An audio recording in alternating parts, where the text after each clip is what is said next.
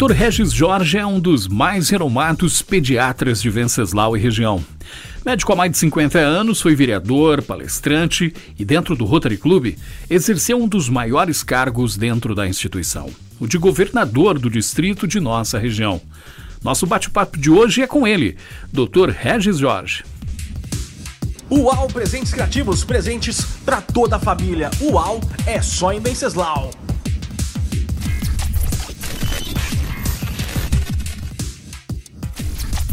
Olá você, tudo bem? Estamos de volta com o nosso cast. O nosso cast é um espaço reservado para você conhecer histórias da, da nossa população, das personalidades de Presidente Venceslau e região. Nós temos o prazer sempre de receber aqui nos nossos estúdios uma personalidade de Presidente Venceslau, também da nossa região, para conversar sobre diversos assuntos e trazer até você um pouco da história dessas pessoas que fazem parte da nossa comunidade, principalmente da nossa história. O nosso cast de hoje está recebendo o Dr. Regis Jorge. É pediatra, tem uma vida política, tem uma história muito bacana que vai ser muito bacana você acompanhar com a gente. Vamos lá então, doutor Regis, que prazer recebê-lo, poder conversar com o senhor. É sempre um prazer muito grande a, as oportunidades que tenho em conversar contigo e obrigado por aceitar o nosso convite estar com a gente. Eu que agradeço o convite, né? Me sinto extremamente homenageado por vocês para estar aqui dando uma entrevista, contando parte da minha vida, do meu pensamento, do, da, da, das minhas ideias. Acho que já viveu o suficiente para ter um conceito de vida já definido, né? Bom, e para tanto, claro, eu costumo usar essa frase, vamos começar do começo. E nós que temos como referência, né, talvez hoje um dos maiores nomes da pediatria de Presidente Venceslau da região, quando se cita Obrigado. a respeito dessa área, se fala do Dr. Regis. Mas para tudo tem um começo. E como foi o início? Como é que teve é, o seu período de vida? Como é que começou? Um pouco da história da sua família. Bom, minha família, nós viemos de Monte Santo de Minas. Nós somos todos mineiros. Eu cheguei aqui com dois anos de idade, aqui em Venceslau. Meu irmão mais novo chegou com 24 dias, que nós saímos de Minas por um problema financeiro, meu pai precisou mudar, nós viemos para cá. E parte da outra família ficou imprudente. E nós viemos para Venceslau. Venceslau ainda é que era uma 1940 e 1942 nós chegamos aqui. Então era um, ainda era um, quase que um povoado ainda, né? Não tinha asfalto, não tinha nada. Foi foi foi o início da nossa vida aqui em Venceslau. Meu pai acabou montando uma loja chamada Casa Verde e por aí nós começamos a, a, a, a viver aqui em Venceslau. E adotamos praticamente, eu, eu me sinto venceslauense. Eu, eu me sinto que eu, que, eu, que eu fui acolhido por essa terra. Estudei aqui, fiz Álvaro Coelho, foi o, o colégio, o, o ginásio, a, a escola, a, o, ginásio não, a escola, né? Do primeiro grau, Álvaro Coelho. Em seguida, nós estudamos no ginásio estadual Antônio Marinho de Carvalho Filho, que era, era ginásio e, e escola normal. Era, era, era, é, era o que existia de, de, de, ensino, além do grupo escolar aqui em Messalão, era o ginásio e a escola normal. Então, terminado o ginásio em 1953 para 54, eu fui embora de Venceslau, fui para estudar, estudei em São Paulo no colégio Liceu Pasteur. Fiz lá o terceiro científico, o primeiro, segundo, terceiro científico. Prestei vestibular, primeira vez eu prestei vestibular, não consegui alcançar êxito. Fui para Curitiba, prestamos vestibular em Curitiba e entrei na Faculdade de Medicina da Universidade Federal do Paraná. E cursei os meus seis anos lá, fiz a residência de pediatria lá no lá na, no Hospital das Clínicas de, do, da, da, universidade. Passei uns tempos em São Paulo, quase uns 4, 5 meses em São Paulo. E aí, por questão familiar, é, meu pai sempre sonhou em ter um médico na cidade. E eu vim para cá. E comecei minha vida profissional aqui em Venceslau. Meu primeiro consultório foi na minha casa, onde eu moro hoje, tinha um consultóriozinho do lado. Mas depois eu me casei, aí eu mudei meu consultório lá para para a rua da Avenida Princesa Isabel, do lado do Banco do Estado. Fiquei lá uns 3, 4 anos, mais um pouco. E, e, e, após isso, eu, a gente transferiu o consultório onde eu tenho o consultório hoje ainda. Então foi desde aquela época, faz muito tempo, não me lembro que ano que foi.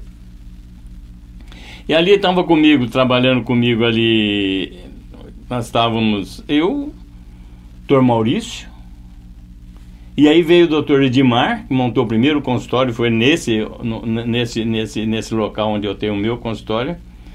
O Edmar, o, o, o, Edmar montou o seu consultório dele lá. E o primeiro cliente do Edmar foi meu irmão. O primeiro cliente que ele teve em Vestal foi meu irmão. E aí começou a vida dele, expandiu e, com, pela capacidade que ele tem, ele expandiu. Hoje está um, tá uma verdadeira potência na oftalmologia. E comigo também trabalharam lá, o Dr. Reinaldo começou a vida dele comigo, entende? E depois mudou, construiu o consultório dele, o Sandro e o Paulo. Então muita gente passou naquele consultório. E hoje, aí depois de um certo tempo, eu resolvi que não, que eu iria ficar só eu. E depois veio a minha filha formada em psicologia e nós estamos o consultório tá com a Daniela como psicóloga e eu como médico e seguramos por aí para não congestionar muito o consultório. Inclusive, isso foi muito bom para evitar as grandes aglomerações dentro do consultório, né? Numa, numa pandemia que nós estamos vivendo. Então, essa é mais ou menos a, o, o, o, a minha, minha caminhada aqui em Venceslau. Fiz, fiz curso de saúde pública em Marília, um tempo, no 1985. Nós ficamos um ano fazendo curso de especialização em saúde pública. Na minha vida profissional, eu exerci cargos de direção do, da, da, da, Unidade Básica de Saúde, direção do Escritório Regional de Saúde, onde nós, nós, nós trabalhávamos e, e, e orientávamos 10 municípios do Pontal. E Venceslau era o centro desse, de toda essa ação, ação médica. Inclusive, a Santa Casa foi considerada hospital regional nessa época. Nós tivemos um grande pulo, um grande, uma, uma, um grande salto de qualidade naquela época, quando, quando aqui foi instalado o Escritório Regional de Saúde e eu fui o primeiro diretor. E aí foi. Trabalhava na Santa Casa, plantões, ambulatório. Nós éramos em três pediatras. No começo só estava eu, depois veio a Maria Aparecida, depois veio o César. Então nós estávamos em três, três três pediatras tocando a pediatria da Santa Casa, revezando. Nós fazíamos plantões semanais, uma semana cada um, e íamos trocando. Isso nós tocamos durante mais de 15, 20 anos. Deixa eu, deixa eu até voltar um pouco. É, eu gostaria que o senhor falasse quem foram seus pais, um pouco da, da origem, para a gente saber um pouquinho, mamãe, papai, é, essa, esse advento de Minas para cá, né? Não, meus, meus avós são árabes. Avós meus avós são árabes. São árabes vieram para cá, meu avô, meus dois avós são árabes, dos dois lados, paterno e materno. Meus pais são brasileiros, nasceram aqui, em Minas Gerais, Minas e São Paulo. Dona Sara Moisés Jorge morreu com 102 anos de idade, saudável, lúcida. Ela foi uma, uma, uma figura que, que marcou muito, né? não marcou só a mim, não, marcou meus irmãos todos, a minha família, marcou Venceslau pela sua conduta, pela sua postura. Meu pai foi um uma pessoa no qual eu eu tenho como verdadeiro herói, meu herói, né? Foi uma pessoa que marcou a minha vida pela, pela sua pela sua conduta, pela sua ética, pelo seu desprendimento em, em atividades sociais e comunitárias. Então ele deixou muita marca na nossa, na nossa família. Morreu cedo, morreu com 66 anos de idade. E Jorge Antônio Sobrinho né, foi vereador por quarta legislatura, presidente de Câmara, foi prefeito em Venceslau, interino. Foi na época em que o Inocêncio precisou sair para se candidatar a deputado. E, e, ele assumiu como presidente da Câmara, assumiu a prefeitura acho que por uns seis meses. Então foi um, foi um político atuante, deu exemplo para nós. E o que a gente falasse, a nossa infância aqui em Venceslau foi uma infância extremamente agradável, né? Viviam. Tinha uma, uma, uma, uma atividade, nós éramos moleque, aquela Newton Prado era areia ainda, e lá embaixo tinha um, aquela matinha que ainda hoje existe, né? Isso que aquilo era ali no Venceslau Clube. Era tele, ia uma, uma, distância bem longa, ali passava um riacho extremamente limpo, água cristalina, no fundo tinha um tancão onde a gente ia brincar, ia nadar, aprendemos a nadar nesses nesses locais, aprendemos a nadar, começamos a flutuar, porque nadar mesmo é brincadeira, né? Mas foi uma infância gostosa, foi uma infância livre, né? O sistema educacional dessa época como era? Bom, o senhor falou de Cláudio. Álvaro Coelho, o IE, né, o É, Antônio é, Marinho. o, o, o, o que eu me lembro disso é da. O, o, o, o- nós éramos o grupo escolar Álvaro Coelho, onde hoje é o área, né? Ah, era ali. Era, ali, foi- era, era ali. O grupo escolar estudamos ali. Lembro até do, do, do diretor, doutor, o seu, o seu, era o- seu Adamastor de Carvalho, era o diretor, era um baixinho, elétrico, cheio de vida, enérgico, eh, disciplinador. Os professores. Os professores para nós éramos, era, era, era a luz dos nossos olhos. Através dele nós víamos o mundo. Nós os respeitávamos demais. À medida de que até, até quando o professor estava passando por uma, pela, pela, pela calçada, a gente mudava de calçada para não receber bronca dele, porque está fazendo na rua, menino, vai estudar. Quer dizer, não tinha essa de professor tomar uma atitude e os pais ir lá reclamar, achar ruim com os filhos, não deve fazer isso com meu filho, porque não é nada disso. O professor era soberano. A atitude do professor era soberana. Uma extensão Era, educacional. era, era uma extensão, era, era, eles eram realmente muito respeitados. Tinham respeito do professor. Isso me lembro das minhas professoras, me lembro dos professores do ginásio. O ginásio também era. até tinha um vestibular para entrar no ginásio na época, chamava de, de exame de admissão. Era um vestibularzinho. E tinha, era selecionado o pessoal para entrar no ginásio através desse, desse, desse exame de admissão. Então era uma coisa rígida, o ensino público era realmente referência. Ele era referência, ele era, ele era respeitado. Da onde você vê, não, estudei em escola pública, maravilha. Sentia-se depois disso, doutor, é, com respeito a vestibulares, essa preparação que se tinha educacional, numa cidade relativamente pequena, né, para os grandes centros, como o senhor disse, né, foi a São Paulo, foi a Curitiba, dizer, mas já com uma carga educacional aqui do interior. Olha, Cláudio, a gente, eu me lembro bem, uma vez eu fui, estava em São Paulo, era, eu tinha terminado, não tinha terminado não, eu ia começar, começar, come, acho que o segundo ano de ginasial, eu fui para São Paulo, fiquei lá e, e frequentei o Colégio Bandeirante, assim como, como observador, para ver como é que era, porque meu pai queria talvez até me mandar para estudar no Colégio Bandeirante, em São Paulo, que era o, que era o top de- de- do ensino em São Paulo.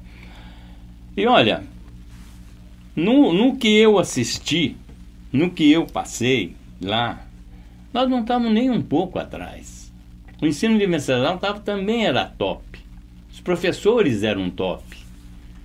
Então, eu senti que Venceslau estava em condição de competir com escolas de São Paulo na época, pelo menos a escola de, de, de, de nível médio, né? Então aquilo, aquilo me deixou, me deixou entusiasmado, me deixou mais seguro. E não acabei não ficando em São Paulo, vim, terminei o ginásio aqui em Venceslau. E daqui, daqui eu fui para São Paulo. Dei três anos em São Paulo, fiz cursinho lá e fui para Curitiba e continuei minha vida profissional em Curitiba. Mas foi um, foi, foi um, um, um estudo, como você falou, o ensino público naquela época era referência. Referência. Professores eram referência. Depois, não sei por que cargas d'água, a mídia foi muito forte nisso. É, as, as escolas particulares tiveram um- um- um- uma ação é, de- decisiva no sentido de desmoralizar o ensino público. Foi uma campanha de desmoralização, de, de, de, de sequestro do ensino público jamais ouvi na minha época uma coisa daquela. Tamanha era, era, era, a pressão dos ensino público, era a mídia em cima, escola, escola particular, o ensino público. Um, um, um, um, um fato isolado dentro do ensino público se tornava uma coisa generalizada, como se todo ensino público fosse aquilo. Entende? Foi uma campanha realmente difamatória e isso começou a pegar. Os, os políticos não tiveram a, a, a noção exata do que, do, do que iria acontecer no futuro e começaram a demonizar e desmoralizar o ensino público. Até hoje você fala, você estuda onde? No ensino público. Ah, entende? Hoje o ensino, o ensino privado tornou referência, que, coisa que, que não é verdade. Se você comparar tanto o ensino público como o ensino privado, eles se equilibram, eles se equivalem. É que as pessoas que estudam no ensino, no, no, na escola é, é particular, escola privada, eles têm mais condições financeiras para se manter, mais condições financeiras para estudar eles têm muito mais é, condições de procurar é, é, melhorar o, o, o, seu, o, seu, o seu conhecimento do que o pessoal da escola pública, que tá, às vezes trabalha durante o dia, vai estudar durante a noite, não tem condições de vida é, adequada. Quer dizer, sofre todas essas consequências. Mas que em termos de, de, de, de preparação, eu não vejo grandes diferenças. Ter todos os meus filhos estudaram em escola pública. Os meus três filhos estudaram no Álvaro Coelho. Entende? Fizeram o, o, o, o, ginásio aqui em Venceslau, no, no, IE. Prestaram, foram, fizeram cursinho, e tocaram a vida deles. Mas foi ensino público só. Não teve. Ó, tem que estudar em Prudente, porque que mais perto era Prudente, estudar em Prudente para ser melhor. Nada. Foi, foi só ensino público. Então eu posso falar com com, com orgulho de que eu estudei ensino público, meus filhos estudaram ensino público e, graças a Deus, deram gente. São profissionais bem realizados na sua profissão. Deram gente, ensino, partiu da base foi o ensino público. E falando sobre a, a questão da medicina, é, como é que isso nasceu? Como é que veio? Até o senhor citou que por questão de sonhos até do, do papai, de isso querer é, ter um é, médico. Isso, é, isso, é, isso é uma coisa interessante. Né? É, isso é uma coisa interessante. Por que ser médico? Por que, que eu resolvi fazer medicina? Olha, eu ouvi minha vida inteira alguém falando para mim que eu ia ser médico. Já Pai, minha mãe, não, você vai ser médico, meu filho ser médico, médico, médico. Não, não, eu fiquei com médico na cabeça. Fui fazer, antigamente era, era separado, né? No, no, no ensino, hoje ensino básico, é, no colegial era científico e clássico. A turma do científico ia fazer as, as exatas, a turma do clássico ia fazer direita, coisas mais as humanas. E eu fui para Pasteur, Lá também tinha divisão entre clássico e científico. Fazia o científico no Pasteur para poder prestar exame para medicina. E foi isso na cabeça. Fui tocando meu barco, não questionei muito se eu queria ou não queria. Durante o, o, o, o, esse período, a gente, às vezes, depois de um certo tempo, a gente começava a questionar: será que é isso que eu quero? Será que eu não quero? Entende? Mas eu segui minha vida, toquei, fiz o, o cursinho em São Paulo, o primeiro ano em São Paulo, no, era o cursinho 9 de julho. Era ali na Praça da Liberdade, em São Paulo. E aí fui prestar exame em Curitiba. Fui prestar exame em Curitiba por um motivo, porque naquela época eu ia prestar exame, entraram com inglês para fazer exame de vestibular, ia ter a matéria de inglês. Eu era muito ruim em inglês, até hoje sou. Até hoje é uma frustração que eu tenho de ainda não ter aprendido essa língua, não ter fiz vários cursos de inglês. Não sei, acho que foi um bloqueio que eu tive para não aprender essa, essa, essa língua que dizem que é muito fácil. Eu não consegui. Então foi um bloqueio, um, até uma certa. Um, um, um, um certo de ter perdido a oportunidade de ter perdido. Então, nessa época, eu fui fazer o cursinho em Curitiba, porque lá em Curitiba não tinha matéria em inglês no vestibular. Aí prestei exame lá, acabei, acabei ficando por lá até 1968, como eu formei em 68, e depois fiz, o, fiz, a, fiz, fiz a especialidade de pediatria lá também, trabalhei um, um, seis meses em São Paulo e vim para Venceslau. O senhor já entrou na medicina pensando na pediatria, não, não, ela veio não, durante a preparação? Eu acho que o que me definiu fazer pediatria lá foi o, o foi a matéria, foi a, a, a, disciplina. A disciplina lá era fantástica, a disciplina de pediatria. Fantástica, um, de uma organização, de uma, de uma evolução, professores todos é, de, de nível excelente. Isso me motivou muito fazer. Além disso, eu tive ainda exemplo do meu tio, meu tio era pediatra, e não sei, eu me, me identifiquei naquela época com a pediatria eu acho que o que me influenciou muito fazer pediatria foi exatamente o, o, o, o projeto de pediatria que existia na, na, na no, no, Hospital das Clínicas de, de, Curitiba. E foi, foi o que me motivou. Então eu acabei ficando lá, fazendo residência lá, e não me arrependi, não. Eu acho que, que a pediatria é um, é um ramo fantástico, né? É, é, é, é difícil, é sofrido Cláudio, é sofrido. Às vezes pensa, um médico atende uma criança, manda embora, dá receita, tchau, não quero saber, é sofrido demais. São coisas que acontecem na vida do pediatra que deixam a marca muito profunda. Eu me lembro muito, ainda, ainda, ainda falo muitas vezes sobre isso, na época das grandes epidemias, da epidemia da polio. Eu me lembro disso e, e isso me machuca até hoje, de ver crianças ficarem paralisadas na sua mão você atender hoje, amanhã elas estão paralisadas. De mãe chorando por causa disso, mãe chorando é, é, é que uma criança não está bem no, no, berço do leite. É, é, são, são, é, um componente, é um componente que envolve a, a parte materna, né? a parte é, emocional. É, tem um componente emocional extremamente forte nessa, nessa, nessa, nessa especialidade. É, e, e, e você vai vi vivenciando isso no dia a dia seu. E o dia a dia seu é, é amargurado. Você fica. Uma, uma criança que não está indo bem, aquilo te, te, toma a noite toda, te toma o dia, um diagnóstico que você não consegue fazer, é, por motivo falta de, de aparelhagem. Aquele tempo, quando nós viemos para cá, tinha o que? Exame de sangue, um raio-x é, muito, muito, muito, muito antigo, um, um, não tinha quase nada, na verdade, né? Toda essa tecnologia que nós temos hoje, nós não tínhamos nada naquela época. Nós não tínhamos, por exemplo, uma UTI pediátrica, uma UTI de, um recém, de, de, de recém-nascido, UTI neonatal, não tínhamos nada disso. As nossas incubadoras eram um forninho. A gente conseguia cuidar das crianças naquele forninho. Quer dizer, o nascimento já Pra, Entende? Era, já, já era, um assim, trauma não? já para nascer. A mãe já não sabia se era menino ou se era menina. Tinha nada. o que alguma... você podia ouvir era que aquele estetoscópio de madeira que, que, o, que o obstetra botava na barriga da, da mãe para saber se o feto está funcionando, está batendo ou não está batendo. Como foram as primeiras experiências, doutor? Os primeiros. Porque assim, tem residência, claro, mas.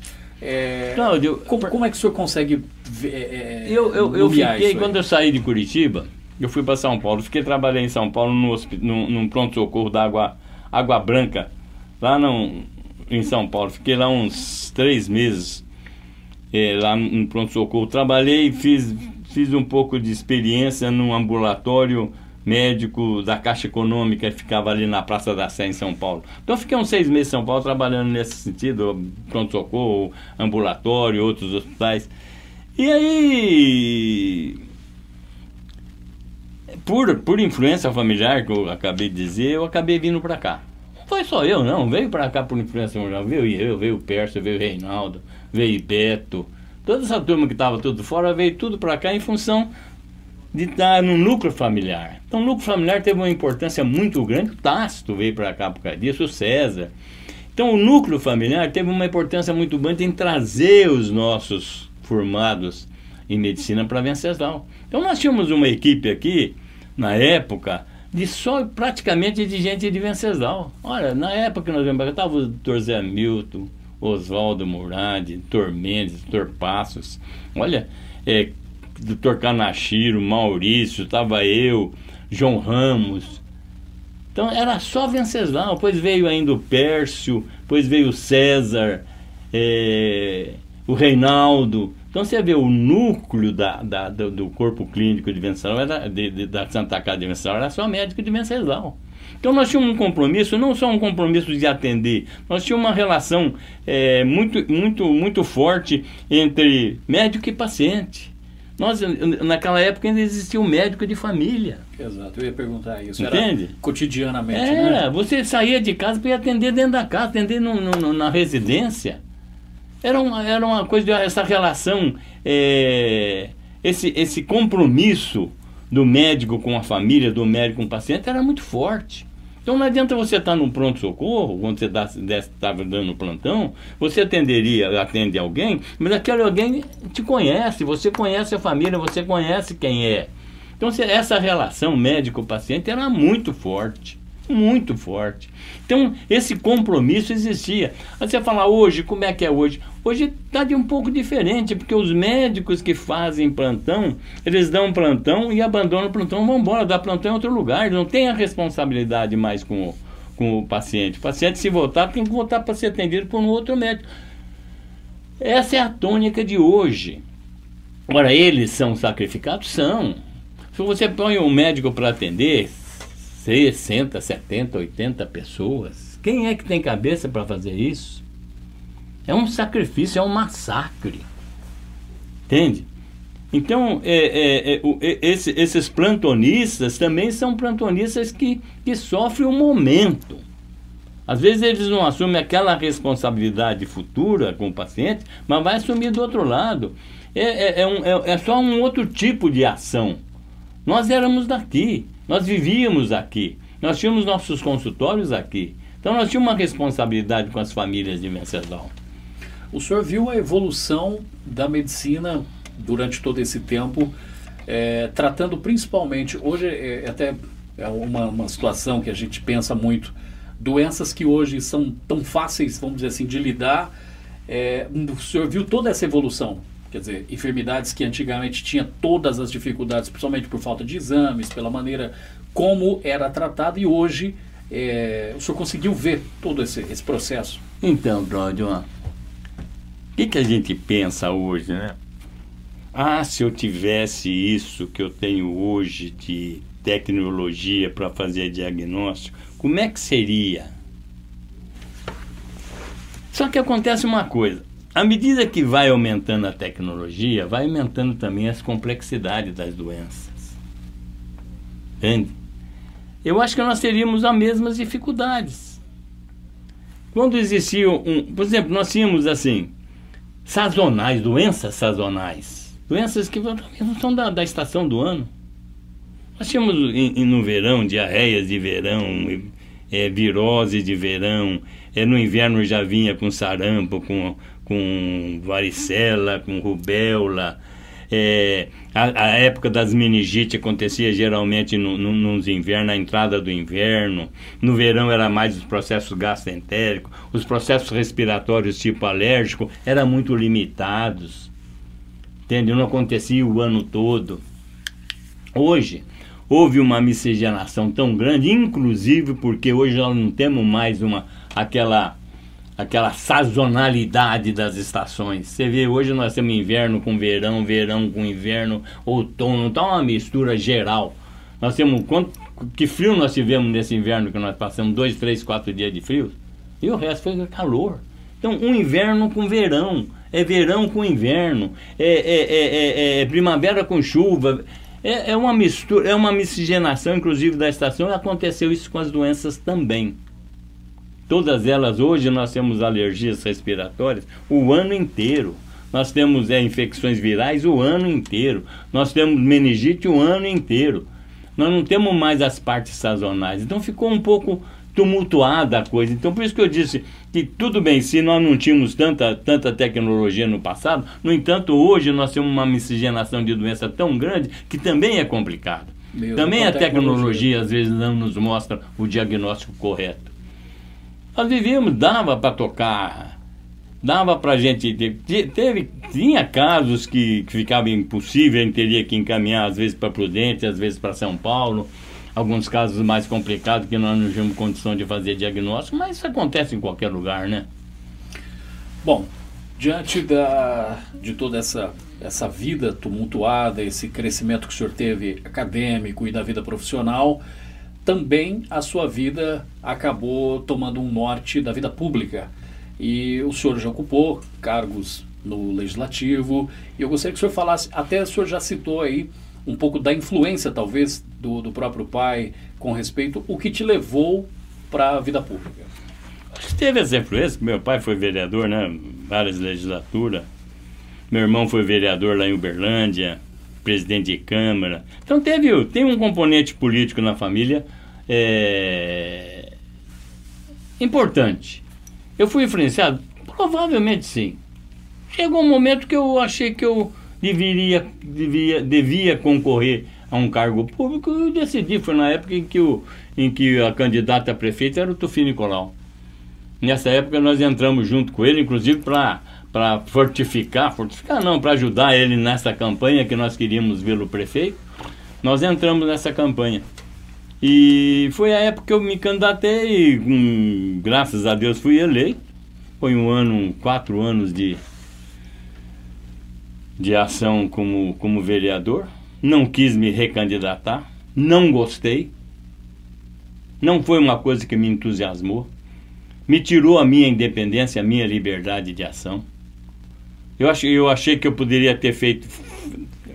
Eu poderia fazer muito mais coisa pela minha cidade do que como vereador.